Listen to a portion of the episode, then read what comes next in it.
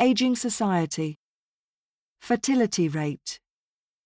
poverty line, starvation, gender pay gap, racial discrimination, inequality, polarization, unemployment rate, urban sprawl, urbanization, gentrification, criminal activity, offender, culprit, drug trafficking, addiction, fraud, embezzlement, breach, antisocial activity, loophole, community service,